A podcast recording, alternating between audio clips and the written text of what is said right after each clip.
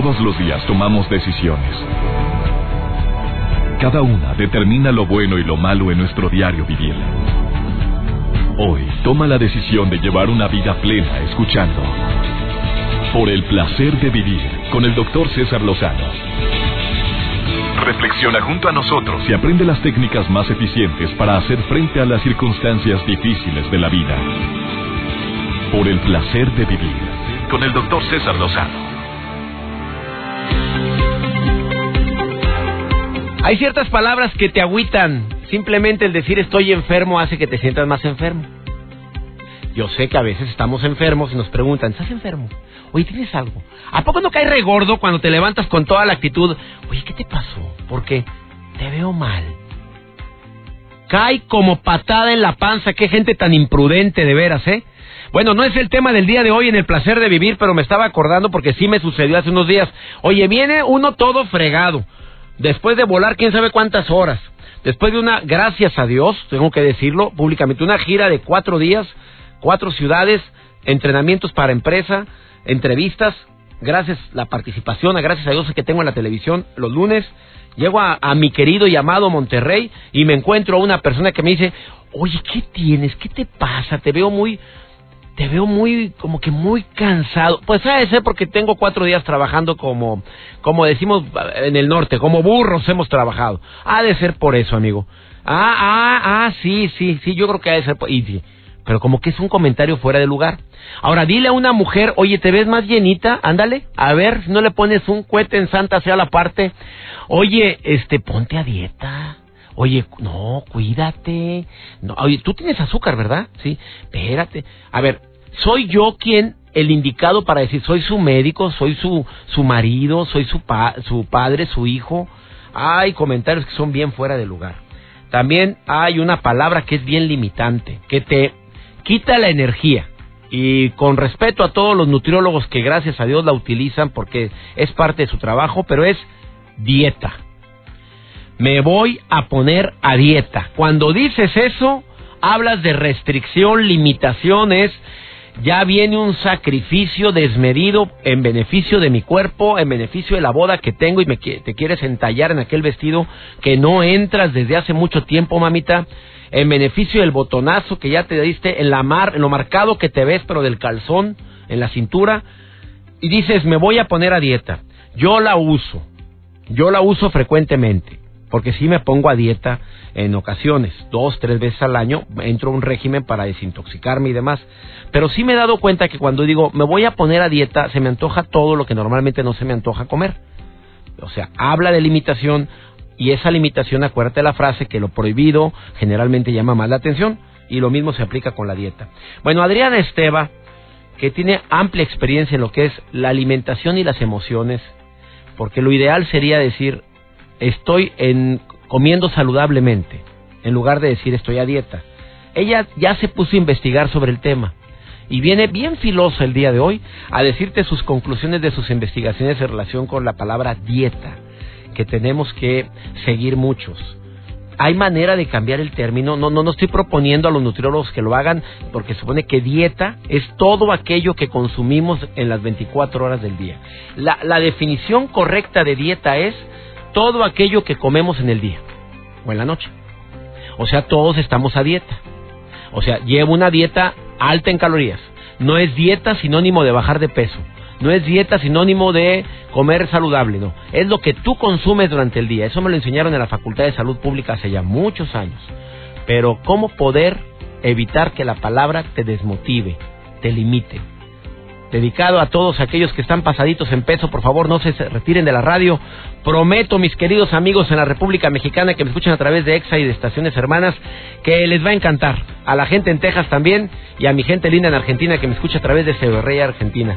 Iniciamos por el placer de vivir. Por el placer de vivir con el doctor César Lozano.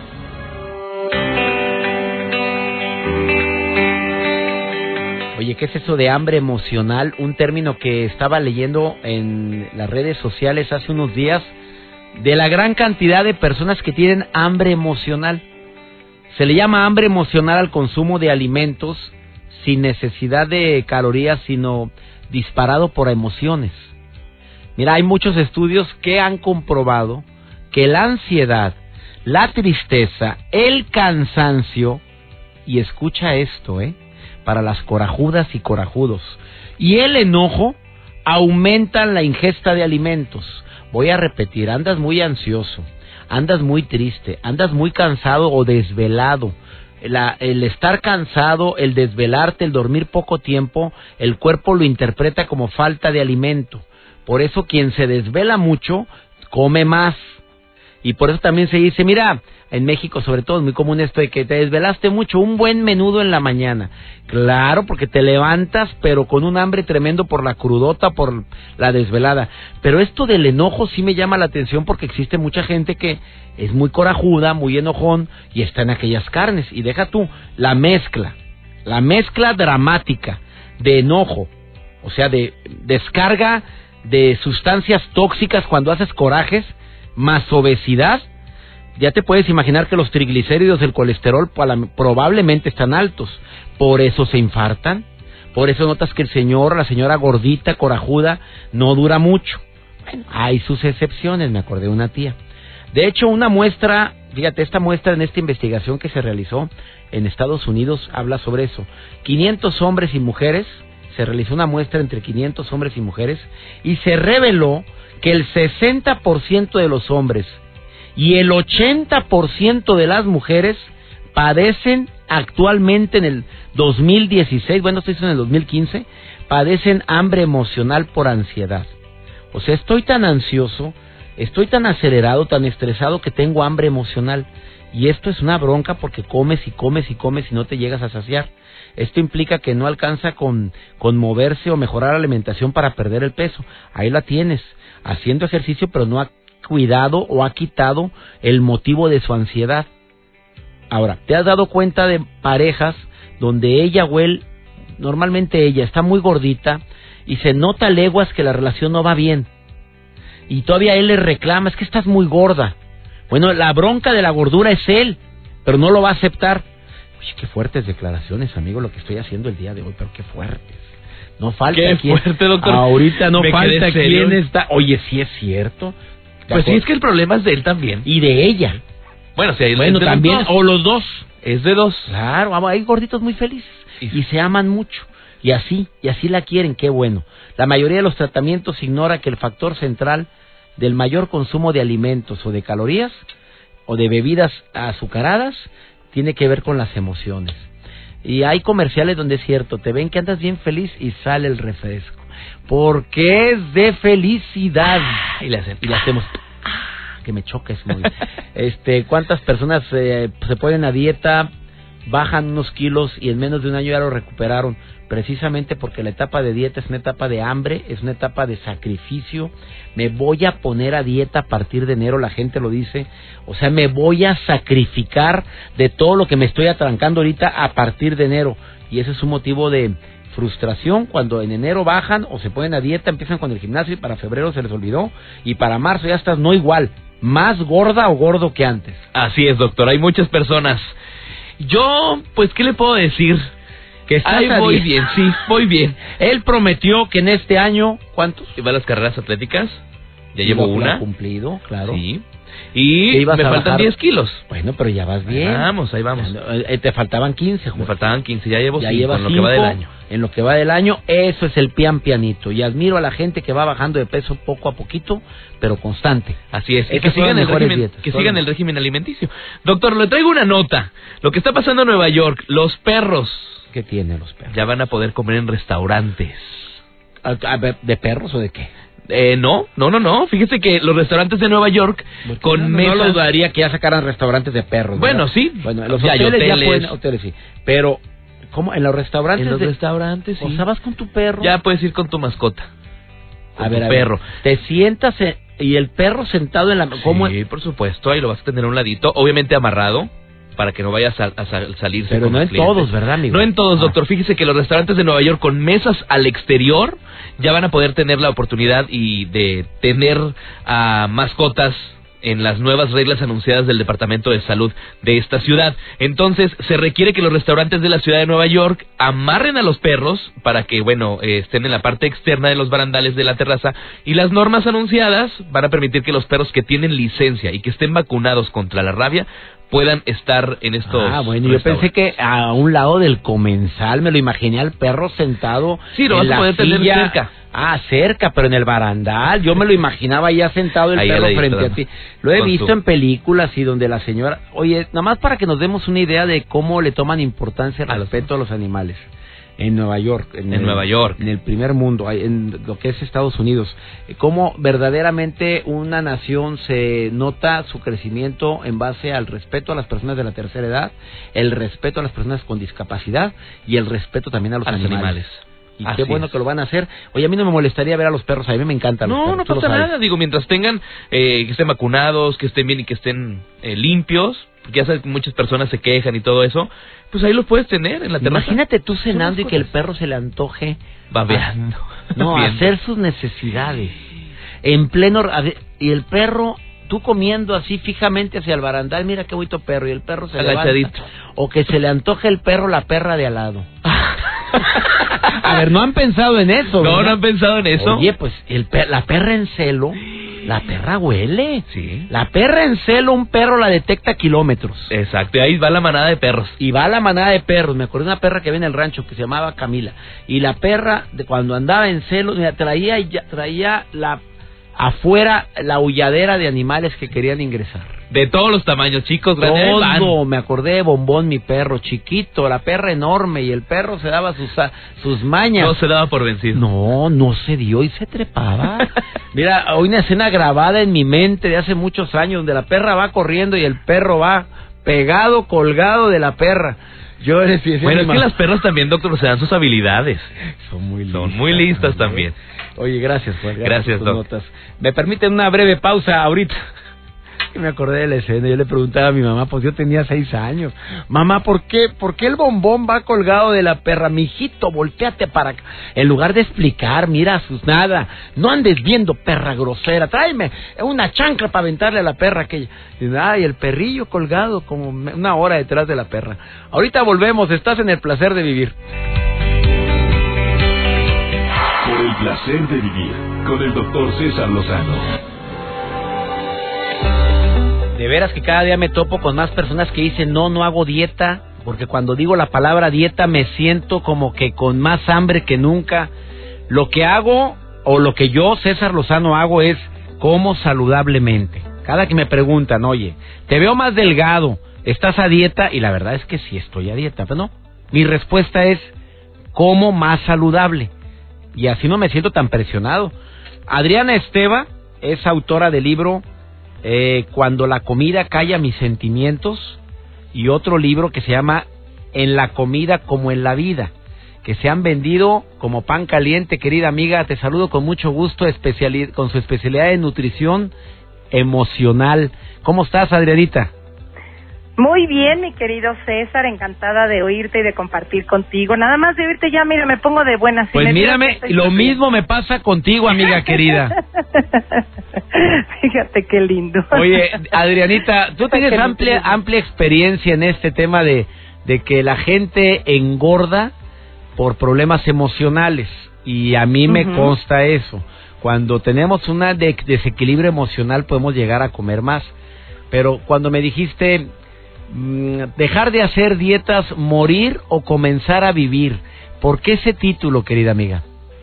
Mira, porque yo creo que la historia que, que la mayoría de nosotros tenemos ya de entrada con la palabra dieta, ¿no? Como en este sentido de privación y restrictivo, eh, es justo eso, ¿no? Como de saber que nos vamos a meter a una privación, que saber que nos tenemos que aguantar, eh, saber que vienen momentos difíciles, y yo creo que ya desde ahí todo el sistema que se empieza a sentir privado empieza a buscar como por dónde se ve capaz, ¿no? Y en cuanto vea tantito la puerta abierta del refri, de la alacena, eh, o nos agarre en un momentito bajo, va a correr a buscar lo que siente que le privamos, ¿no? Em, eh, revisando en, en, en, en, algunos libros que me encanta leer, como el de Comer Atentos, eh, me encontraba una historia eh, muy interesante que habla de cómo esta privación y este sentido de darnos estas comilonas no, no solo tiene que ver a veces con nuestros temas emocionales, sino con una historia ahora sí que desde comienzos de la humanidad, cuando imagínate que se cazaba a lo mejor, no sé, a un animal enorme, tenían algo que comer, pero no había, no había refrigeradores, o se lo comían en ese momento o se echaba a perder y no sabían si iban a pasar un mes, eh, 15 días o una semana para que volvieran a cazar otro, ¿no? Y entonces de ahí venía esta necesidad de me como mucho porque no sé cuándo vaya a volver a comer. Y hazte de cuenta que este instinto que viene desde los primeros eh, tiempos de la humanidad se vuelve a despertar cada vez que sentimos que nos vamos a poner en privación. Eh, esta historia de las dietas, que para muchos se ha vuelto casi la normalidad, ¿no? Como te preguntan a ti, ¿estás a dieta? Y cuando eh, ven a alguien saludable, la respuesta es claro, es que está a dieta, ¿no? Eh, es casi imposible vivir en este planeta, en esta sociedad, sobre todo occidental, sin estar privándonos o sin estar a dieta. Eh, ¿Qué significa para mí empezar a vivir soltando la dieta. Mucha gente dice, ¿cómo? Entonces ya me voy a poner sin control y voy a comer todo lo que se me dé la gana en las cantidades que quiera y entonces ahora sí voy a hacer lo que siempre he querido hacer y comerme 25 latas de chocolate todos los días. Y yo les digo, no, eso no es no estar a dieta. No estar a dieta es volver a recuperar un derecho que tenemos todos y es saber qué es lo que en realidad quiero y qué me hace bien a mí. Imagínate que desde que somos pequeños no teníamos el poder de comer cuando sentíamos hambre, ¿no? O sea, a lo mejor llorábamos, pero pues yo no podía gatear a mis meses de nacida o a mis días de nacida, gatear hacia mi mamá y desabrocharle la blusa y quitar el brasier y ponerme a, comer pecho, ¿no? O sea, dependía de a ver si mi mamá estaba disponible, de las creencias que ella tenía, del tiempo que ella pensaba que tenía que pasar entre comida y comida, de si me satisfacía su leche. Vamos, había tantos factores que de algún modo aprendimos a poner afuera eh, esta necesidad de alimentarnos y de nutrirnos cuando nosotros lo decidíamos. Y es como si hoy en día siguiéramos teniendo esa necesidad, César, como si no volviéramos a confiar en que mi hambre es mi hambre, es mi identidad, que conforme yo voy viendo qué quiero yo, qué me hace sentir satisfecho, no solo en la boca, qué me hace sentir satisfecho después, que se quede mi estómago no lleno, no atiborrado, que yo me sienta vital, que yo me sienta capaz de poner atención en mi trabajo y no que me quede eh, derrumbado en el asiento por todo lo que comí que no puedo ni concentrarme. Eh, cuando nosotros eh, aprendimos a hacer dietas desde muy pequeños, cosa que fue mi caso, nos resulta casi aterrador que hoy alguien nos diga, oye, ¿y si vuelves a confiar en lo que tú quieres? ¿Cómo crees? ¿Cómo crees que voy a confiar en mis propias decisiones y si me equivoco? Porque además para muchos la dieta ha sido como el único vehículo para alcanzar la perfección. Y no solo la perfección física, en esta buscar la perfección física lo que más buscamos es volver a ser aceptados, eh, volver a tener una pertenencia, volver a tener una aprobación, además en un mundo como el nuestro, ¿no? Que se nos quedó como muy grabado y nos bombardean constantemente diciendo si no tienes el cuerpo perfecto, no serás amado. Esto, es muy típico, mi querida Adriana, de la cantidad de hombres y mujeres que se sienten menos ahorita porque el marido se puso a dieta y ella no, o al revés, o la mejor amiga adelgazó bastante y el marido se le encuentra junto con el compadre y dice, oye, comadre, qué bien te ves, y tú en aquellas carnes hace que la gente pueda llegar a tener una baja autoestima. Después de esta pausa, querida Adriana Esteban, te voy a hacer una pregunta. A ver, tú dices, no tengas la mentalidad de dieta. Dices, aprende a confiar en tus propias decisiones. Me acabas de decir, analiza qué es lo que tu cuerpo realmente necesita. Pero después de esta pausa, dime, eh, el ABC de alguien que queremos o que deseamos, como yo, no estar a dieta. Simplemente saber qué es lo que mi cuerpo necesita, ¿cuál sería tu primera, segunda y tercera recomendación? ¿Me lo puedes decir después de esta pausa? Por supuesto. Para la gente que quiera estar en contacto con mi amiga Adriana Esteva, que es experta en nutrición emocional, su, su Facebook es Adriana Esteva, con V. Y la puedes encontrar también en... Eh, ¿Tienes Twitter, amiga querida? En Twitter sí es Adri Esteva, con I latina y B chica el Esteva. Adri con I latina y B chica. Una breve pausa, platicando con una experta en nutrición emocional que es Adriana Esteva. Ahorita volvemos. Placer de vivir con el doctor César Lozano. Platicando con Adriana Esteva, que es experta en nutrición emocional. Oye, ese término, ¿cómo me impacta, amiga? Nutrición emocional. Conocemos nutrióloga, mi esposa es nutrióloga, pero tú, experta en nutrición de las emociones. Emocional. Y del alma. ya hasta suspiraste. Suspiraste, amiga querida. A ver, tú dices, no hay que tener la mentalidad de dieta. Dime un ABC para la gente que hoy te queremos tomar esa decisión de ya no estar a dieta, porque ya sabemos cuando nos ponemos a dieta bajamos 3 kilos y luego subimos 4. Exactamente. Y mira, y no se lo digo yo, lo dicen las estadísticas, cada vez sube, ¿no? Después de una, el 99% que sigue, de personas que siguen una dieta restrictiva recupera ese peso un año después. Esto lo dice Mark Davis, El fundador de- 99% de la gente que se pone a dieta en menos de un año lo recupera. Sí, en un año. Y estas son cifras que da Mark Davis, eh, fundador de la Escuela de Psychology of Eating. Yo ya las había escuchado con anterioridad. Yo las había escuchado que iban en el 95, ya van en el 99. Entonces, bueno, ¿cuál podría ser una de las grandes alternativas? El comer con atención, ¿no? Ese para mí es el fundamento de todo. Es acompañar a mi boca con mi mente. Es ver qué está pasando cuando yo me siento a comer y tomo la elección. Una cosa que también les quiero sugerir es que cada vez que vayan a comer algo, digas, yo estoy eligiendo comer esto.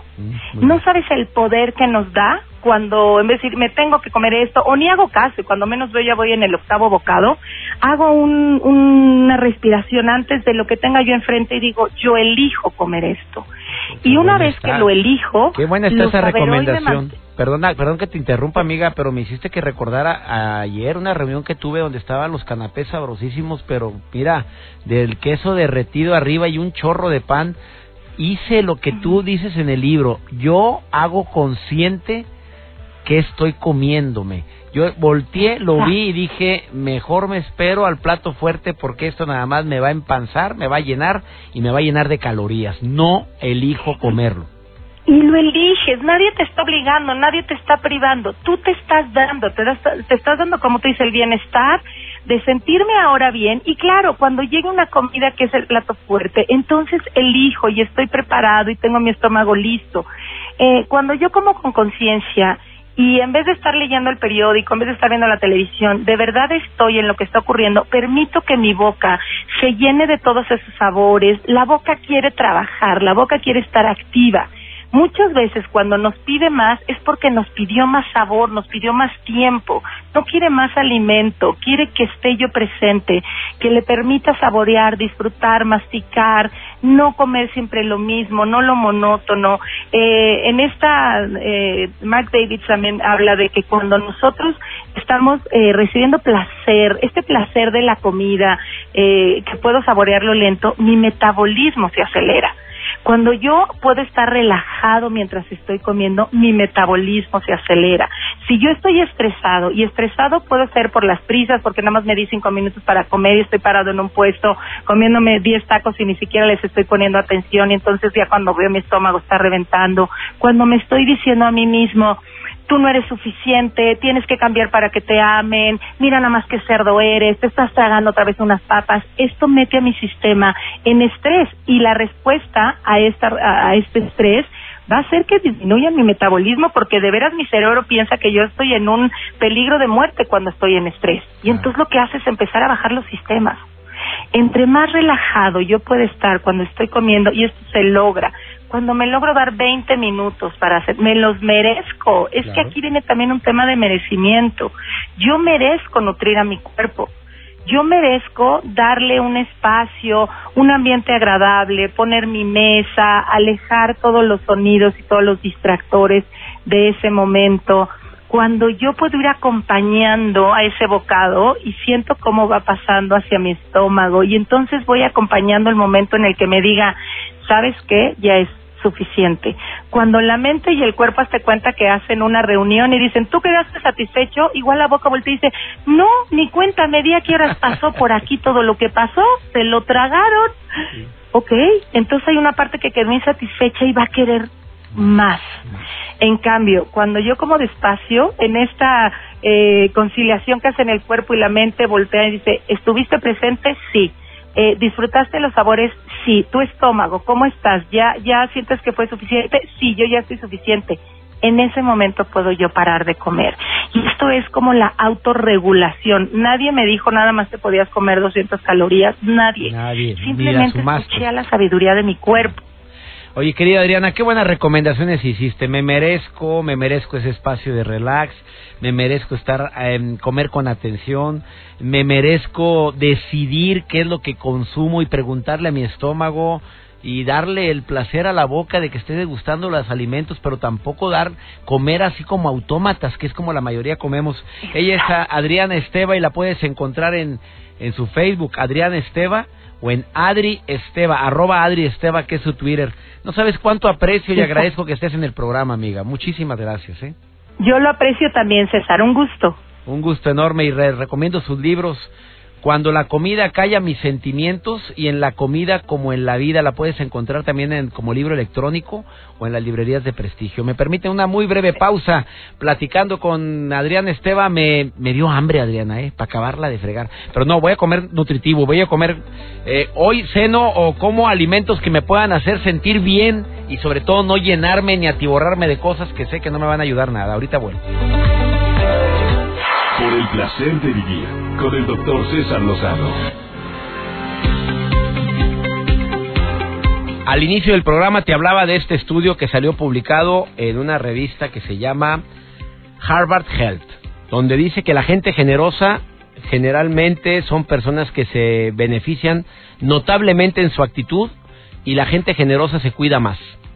Bueno, yo conozco gente generosa que no se cuida, pero este fue un estudio de Harvard Health. Pero también hay otro estudio que también quiero compartirte el día de hoy, que está en el Journal de Psicología del año 2015, no tengo el mes, pero que habla, eh, este estudio descubrió que las personas que hacen labor social tienen la presión arterial más controlada que la que no la hacen.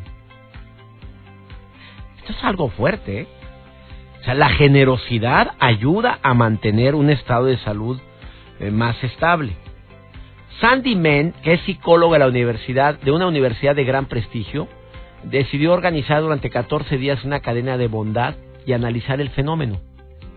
Su ilusión era que al ir haciendo actos de bondad, la esperanza fuera multiplicándose. Bueno, ella concluyó que las personas que lo realizaban terminaban mucho más satisfechas con sus vidas e incluso mejoraban su salud si se encontraba afectada en esos momentos. Tristemente, también se dio cuenta que muchas personas desconfiaban de la bondad, ya que no hay duda que los que estamos ah, educados con ciertas em, limitaciones, creemos que no puede ser que tanta bondad sea realidad. Algo busca, algo gana es que esa asociación se ha de clavar la lana. Y empezamos a buscar razones por las cuales no ayudo y prefiero criticar en lugar de ayudar. Qué fuerte, ¿no? Y vamos con tu sección, Joel. Vamos, doctor, ya estoy listo. Hace cambios Instagram. Va, Ya ha tardado. Bueno, sí, ha ah, hecho varias modificaciones, pero ahora, para aquellas personas, eh, vamos a poder tener más... Eh, ¿Más qué? Más... Eh, ¿Lo digo o lo digo? No, no lo digas. A ver, vamos a ver cuáles son. Lo, de veras, es interesante los cambios. Sí, está muy interesante. Instagram hace ciertos cambios y Joel en su sección por el placer de estar conectados nos lo dice. Vamos con tu sección. Por el placer de vivir, presenta. Por el placer de estar conectado con Joel Garza. Hola doctora, así es como lo comentábamos aquí en este espacio por el placer de estar conectados. Ya estamos con ustedes, yo soy Joel Garza y como cada semana me encanta compartirles información de tecnología y ahora redes sociales. Y es que, como lo mencionábamos, Instagram permite grabar videos de 60 segundos. Y es que la red social que le da protagonismo a las fotografías ya decidió dejar a un lado la intimidez en el timeline de cada usuario, además de permitir grabar videos de 60 segundos junto a multiclips. Instagram decidió poner en marcha la actualización referente a presentar en el timeline de cada usuario los posts que tuviesen más relevancia según la plataforma. Y es que después de que hicieron público que iban a atender las quejas de muchos usuarios y no iban a lanzar la actualización mencionada, desde el martes aproximadamente Instagram decidió revocar esa idea y comenzar a aplicar lo que tenían en mente. Las cuentas a las que los usuarios suelen darle más likes o estoquear en su buscador son los que constantemente verán en su feed, es decir, se acabó la intimidez eh, de ver las últimas... Eh, publicaciones de todos los seguidos y ahora solamente van a ver los más relevantes según la red social.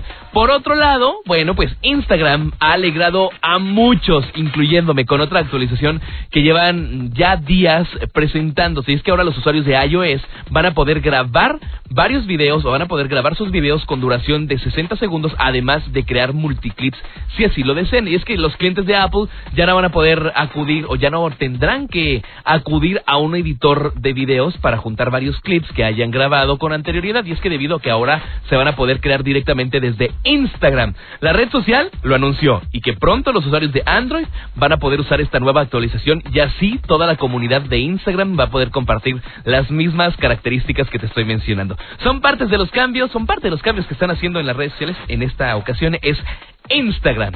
Y tú me puedes seguir en esta red social buscándome como Joel Garza-bajo en Instagram y en Twitter. Y en Facebook le das like a mi fanpage. Me buscas como Joel Garza Oficial, figura pública. Sigue disfrutando de tu día. Es único y sigue aquí en el placer de vivir. Qué buenos estos cambios que hace Instagram para todos aquellos que utilizamos esta red social. Un minuto más, Joel, qué bueno y me alegra, ¿eh? Ya, oigan, pero ahorita está disponible solamente para iOS, ya viene para Android. Bueno, ya mero nos... ¿Cuántos meses va a ser? Pues yo creo que en una semana se tardan en actualizar, pero ya tenemos la ventaja de grabar un minuto en Instagram. Bueno, y hay gente que no sabe que nada más es un minuto y graba y, graba y pone y. Oye, se cortó coeno. si nada más eran Dura 15 segundos, hombre. Instagram, síganme en Instagram, es DR César Lozano y también aprovecho para recordarte todas mis redes sociales. El Facebook, Doctor César Lozano, como la palabra completa doctor, si vas a entrar a Facebook. Si estás dentro del buscador, nada más pon mi nombre y aparece. Mi canal de YouTube te lo recomiendo, mis nuevos videos cortos no es por nada, pero están bien divertidos. Hicimos un cambio, hicimos una modificación en la forma como te comparto los videos cortos. Te aseguro que te van a encantar. Suscríbete a mi canal de YouTube que es también canal de R. César Lozano. Le pido a mi Dios bendiga tus pasos, bendiga tus decisiones y que nunca olvides que el problema no es ni será lo que nos pasa, es la manera en la que reaccionamos a lo que nos pasa. Ánimo, hasta la próxima. Tus temas de conversación son un reflejo de lo que hay en tu interior. Y hoy te has llenado de pensamientos positivos al sintonizar por el placer de vivir con el doctor César Lozano. Escúchanos mañana con nuevas técnicas y alternativas para disfrutar de Por el placer de vivir con el doctor César Lozano. Con el doctor César Lozano. Una producción de MBS Radio. Todos los derechos reservados.